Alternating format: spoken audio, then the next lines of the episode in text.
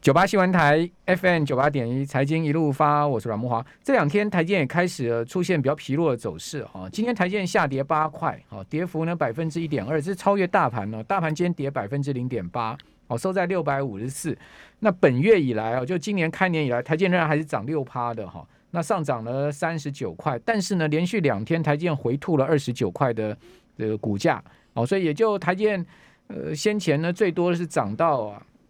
这个七十八，呃，这个六十八块，好，那结果，呃，这两天跌掉了二十九块，哈，真的也蛮可惜的了，哈，就涨上去，好不容易涨上去了，大家对台积电开始又重新欢欣鼓舞了，没想到连续两天哦，在法人的卖压之下，哦，让大家又泼了一盆冷水了，哈，所以，呃，这两天大盘之所以指数跌点就开始明显的比较多了，哈，最主要原因呢。哦，就是跟台积电有关。那台积电本波段最高冲到六八八，哦，六八八到今天收盘六五四，哈，呃，其实有差了三四块之多了，哈。好，那这是台积电。另外呢，台积电的设备股哦，今天其实讲起来的，因为台积要支增加资本支出到四百亿美金这么大的数字哦，其实最近设备股是有在有在动哈，表现的相对比较大盘好一点，但是呢，也是波动非常大。比如说像金鼎，哦，金鼎昨天大涨哦。今天又出现大跌，真的是一天大涨一天大跌，这让投资人很难适应这样子一个高波动的情况。呃，金鼎今天大跌十八块哦，跌幅高达百分之六点八的幅度。好，那另外呢，凡轩呢，呃，从年初以来啊，也跌掉六趴。好，这个在手订单超过五百亿新台币的凡轩呢，台建重要的设备商供应链之一哦。呃，虽然说今天收涨两块啊，但是呢，如果你看到年初以来，凡轩也是跌掉六趴，所以台积电要增加资本支出，哈，这个设备股照来讲应该是直接受惠的哈，但是没有想到最近呢，设备股其实走势啊也很波动哈，动辄大涨大跌的一个走势，让投资人真的是无以适从了哈。那当然，我个人是觉得设备股之所以会这样波动啊，主要原因是因为台积电增加资本支出啊，那这些设备业者啊，他们的这个利多啊，其实早就已经被市场预期了，哦，这个并不是 surprise 的一个新闻，哦，所以当然在台建公布这个相关消息之后呢，就会出现比较明显的，呃，可能利多不涨的一个状况吧，哈，我个人比较是这样猜测了，哈。好，那另外今天因为台指期的月结算嘛，我们刚刚有讲到说十二月合约啊是收跌一百三十二点，好，但是我们可以看到，呃。转转仓到二月的合约啊，二月的合约其实呢是这个收盘的点位是更低的哦。哦，今天这个二月的合约是收跌了一百六十九点，哦，所以说呢，两个合约之间呢差距有三十七点之多。哦，所以如果你用这个二月合约一一万八千一百五十四点来计算的话，哦，今天跟大盘好一万八千两百二十七点的逆价差啊，高达有。差不多八十四点的逆价差哦，这么大的一个逆价差哦，八十四点。哦，所以说明天呢，如果就这个逆价差，我个人的经验来看呢，哈，明天期货带领大盘反弹的几率不小。哦，但是问题就是说反弹上去，哈，是不是真的这个台股就因此而要止跌了？这个恐怕就是另外一个大问号了，哈，因为毕竟美国盘呢非常弱势，但是因为短线上面我们看到二月合约跟今天加权指的逆价差非常大，高达八十四点哦，所以说呢，在这样状况之下哈，再去追空期货可能是不智的行为哈。我就是先提醒听众朋友这一点哦，因为逆价差非常的明显哈。那当然美股还是关键哈。如果说美股哈它没有办法止稳的话，那当然大盘要呃逆势逆往狂澜，好，这个恐怕。我看也不容易哈，因为毕竟台股跟美股的联动还是很密切哈，尤其是呃最近美股在在在下测哈这个重要支撑位置，这等一下我们再跟听众朋友报告好了。好，那今天我们呃请到淡江大学段昌文老师到我们节目现场，我们同时在 YT 上有直播啊，段老师要跟我们来谈台积电哦哈，这个是最热门的话题了哈。台积电要到日本设厂，然后呢听说也要到呃欧洲去设厂，在考虑中。好，另外呢到美国。设厂已经在这个如火如荼的在加在赶工了，好，这个厂区在赶工了，好，那台积电到海外设厂会增加它的成本吗？好，这件事情我们今天来讨论，就从台积电的财报，好，从台积电财报各方面我们来关注一下。我们请教的是段昌文老师，段老师你好，呃，木华好，还有听众朋友大家好，好，那段老师，我们台积电我们要从什么焦点切入呢？其实我们看到最近的新闻都在台积电，比方说啊、法说会，还有资本支出成长了四十七 percent 啊。那当然这个有新闻也有报道说，这个是狂胜的三星半导体的一些部门哈，就是二十六 percent 哈。那是不是资本支出会比较啊、会有支撑股价的一个动能哈？我认为是这样的啊，就是说呃是不是资本支出会增加它的成本啊？基本上是不会哈，为什么？因为很多人把这种支出的项目认为说它是费用哈。我们先厘清一个问题哦，资本支出如果支出去完之后是进到资产负债表哈，那如果是费用的话，支出去之后的话是进到损益表，所以两者是完全 完全不一样的。所以资本支出如果增加的话，可见啊，未来它的资产负债表一定会是就是像费德一样扩表的意思啊。哦，那如果是费用的话，那基本上就是出就是已经呃会增加它的成本的部分嘛。嗯、那当然，当然我们以我我引用，比方说最近呃说在 PK 三星的资本支出哈。哦三星的资本支出预计三年啊、呃，也就是说，呃，之后的一年，它大概是花三百七十七亿美金啊。嗯。那呃，台积电的话是四百到四百四十亿啊。嗯。那依照这个量量的来看的话，当然是台积电是胜过三星啊哈。嗯。但是呃，也有也有人去预估说，呃，台积电的四百四十亿是比去年的三百亿大增了四十六 percent。嗯。但是三星。只增加了二十五 percent，所以两者都有在增加，都有都有在扩表的意思哈。但是我们如果用这种增加的幅度来看的话，似乎有点不是很公允了哈。那应该要用什么去对比哈？也就是说，它的资本支出占它的股本的百分比。对，那台积电的股本这么大，三星的股本比台积电小啊，所以我大概看一下哈，那个 Google Finance 里面哈，是股本还是市值？股本，股本用用股本去.去啊、呃、去对应哈、哦，嗯、那当然股本就是目前的市值啊。如果说你目目前来看的话，大概就是我们看三星的部分、哦、那应该讲说是目前的市值对，就是说它的资本支出对应它的市值，对。台积电市值已经十七兆多台币了嘛？对啊，是它已经是全世界前十大市值公司哦。对，那如果以三星的市值来看的话，大概目前它是四千三百二十六亿美金，四千三百二十六亿美金。那台积电已经台积电六六千三百七十五亿左右。嗯嗯、所以如果用呃这个资本支出占它这些市值的百分比来看的话，反而三星的话是达到九 percent 啊。嗯、那台积电只有。大概七 percent 左右而已，好、嗯哼，所以因此啊，三星啊，基本上啊，它的资本支出是真的有在增加的，一就是比往常啊还要来得扩呃扩张的意思哈。嗯、那如果以营收来看的话，也就是说，我们用盈余的成长率来看的话哈。当然，台积电盈余成长率记的哈，就是 Y O Y 的这个资料，这从雅虎 Finance 里面去看的话，台积电营收的成长率的话，大概是来到百分之十六点四哦。但是三星的话是三十 percent 哦，嗯，所以三星有在超车，有在后面一直在超车的意思啊。但台三星的营收来源比较广啊，对，它不是只有晶圆代工，是啊是啊，三星还有记忆体部门，还有这个。呃，其他的部门，手机啊这些，对，毕竟它也是全世界最大的手机厂嘛。是，如果我们以这个手机市占来讲，它其实超过苹果啊。是，苹果第二大，三星第一大。对，但一般来说，资本支出的部分的话，比方说三星在呃公布来公布出来的资本支出哈，就是今年大概是四十四十五兆韩韩元哈。嗯。那这个四四十五兆韩元的话，基本上都是在三星半导体部门里面。来去啊、呃、做所谓的资本支出的一些情况哦，那当然最主要还是半导体，哎、三星的资本支出还是在半导体。对对对，因为这种资本支出的话，扩厂设备的部分的话，基本上在呃半导体设备来来来看的话，基本上都是一种很烧钱的一个行业哈、哦。嗯、那当然呃，网络上也有也有人在呃评论的，就是说最有名的烧钱是四大产业的话，嗯、那就是面板业嘛，嗯，还有 LED。太阳能，还有 DRAM 的部分，这是四大烧钱烧钱的产业哈。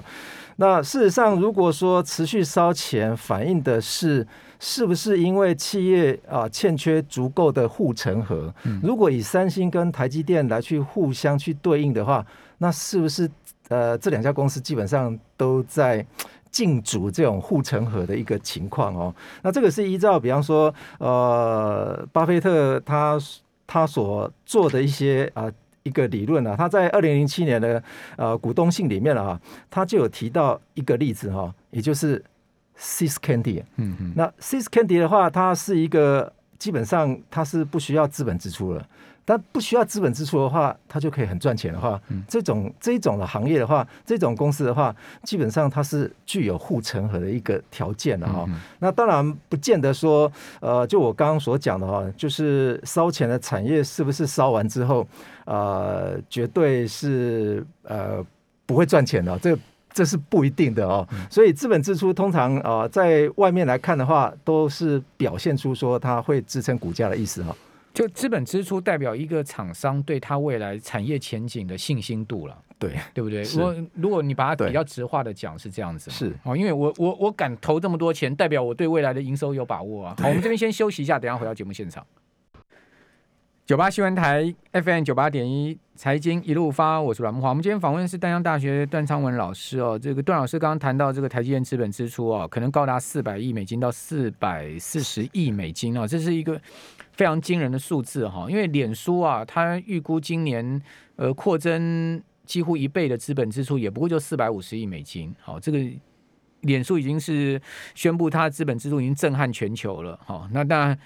主要他着眼是在台积电嘛，哈，的这个元宇宙，哈，因为它毕竟是要这个后这个要赶快追赶了，哈，这个大家发现脸书其实这几年在经营面上面有蛮多问题的，哦，股价也是持续的呃出现疲弱的一个情况，哈，所以我想，呃，祖克伯啊是必须要在这边做一个很大的决断了，哈，比如说在扩大资本支出的部分呢，资料中心啊，它。呃，以及他自己掌握更多的大数据啊，哈，这些，呃，所以让他的资本支出当时宣布出来四百五十亿美金，而让这个辉达的股价大涨一波。那台积电这次宣布出来的四百四十亿美金哦，其实也很震撼了哈，因为毕竟这是一个真的非常大的一个呃绝对的一个资本支出的数字。那有这么大的资本支出，也代表台积电对它未来的制程啊，包括呃它整个营运状况是很有信心的嘛，哈，因为。如果没信心的话，不可能把它的资本支出拉高到这么大的一个数字。好，所以为什么我们讲说，诶，资本支出通常这个数字，呃，喊出来之后能振奋股价，好，振奋投资人，主要原因在这个比较直化的面向上。但是如果你从财报的话，它就比较亮了，对不对？好，我们继续来请教段老师。所以从比较亮的这个部分来看，从财报的这个角度来看台积电的话。啊，段老师，我们可以怎么去再继续进一步的分析呢？对，那当然，这个资本支出我们刚刚提到了哈，不是啊挂在损益表上面哦，所以对于所谓的损益表的这个增减的部分的话，基本上是不会不受影响啊。那当然，这个有很类似一种情况，就是很类似公司赚的钱把它资本化的意思啊哈，也就是让自己的资产负负债表在未来的几年内啊可以扩表的意思哈。那当然，这个有很多人是关心的是，比方说是成本的问题啊。当然，财务分析里面有一个是成成本力的分析哈。那我们再来看说，到到底这个台积电啊，它的钱是花到哪里哪里去哈？我把这张表格哈啊分为晶圆制造跟百货业的部分哈。那当然，这个要去看成本的部分的话，基本上要是同产业来看啊，跟我们。看资本支出一模一样，就是同产业的资本支出百分比会有多少的意思哈。那我们很明显的可以看到，晶圆制造在研发的费用率，研发就是把它归类为是一种费用了，也就是在损益表里面的话，基本上就会把它啊作为负项，所以研发费用越高，这家公司的净利就会越低的意思哈。